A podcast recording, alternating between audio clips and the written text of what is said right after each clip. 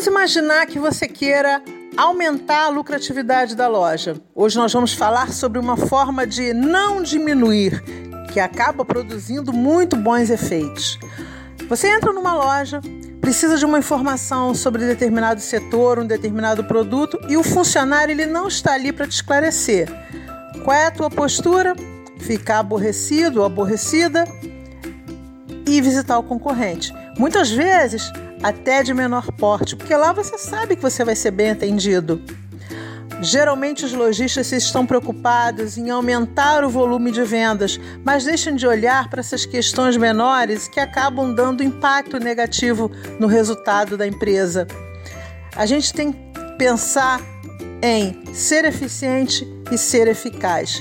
Qual é a diferença entre essas duas palavrinhas? Ser eficiente é fazer bem feito. Ser eficaz é dar resultado. Eu posso executar uma tarefa de maneira eficiente, fazendo bem feito, mas aquela tarefa pode não dar o resultado esperado.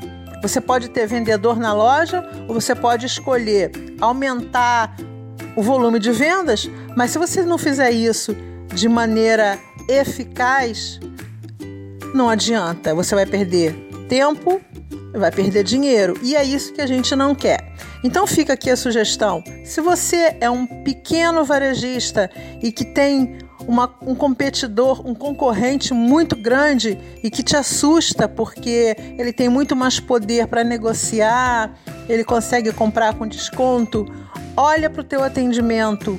Geralmente grandes lojas não têm um atendimento muito bom até por causa do tamanho. Então esse atendimento ele deixa de ser personalizado, ele fica muito prejudicado. Mas você sendo pequeno, você já tem condição de melhorar essa questão.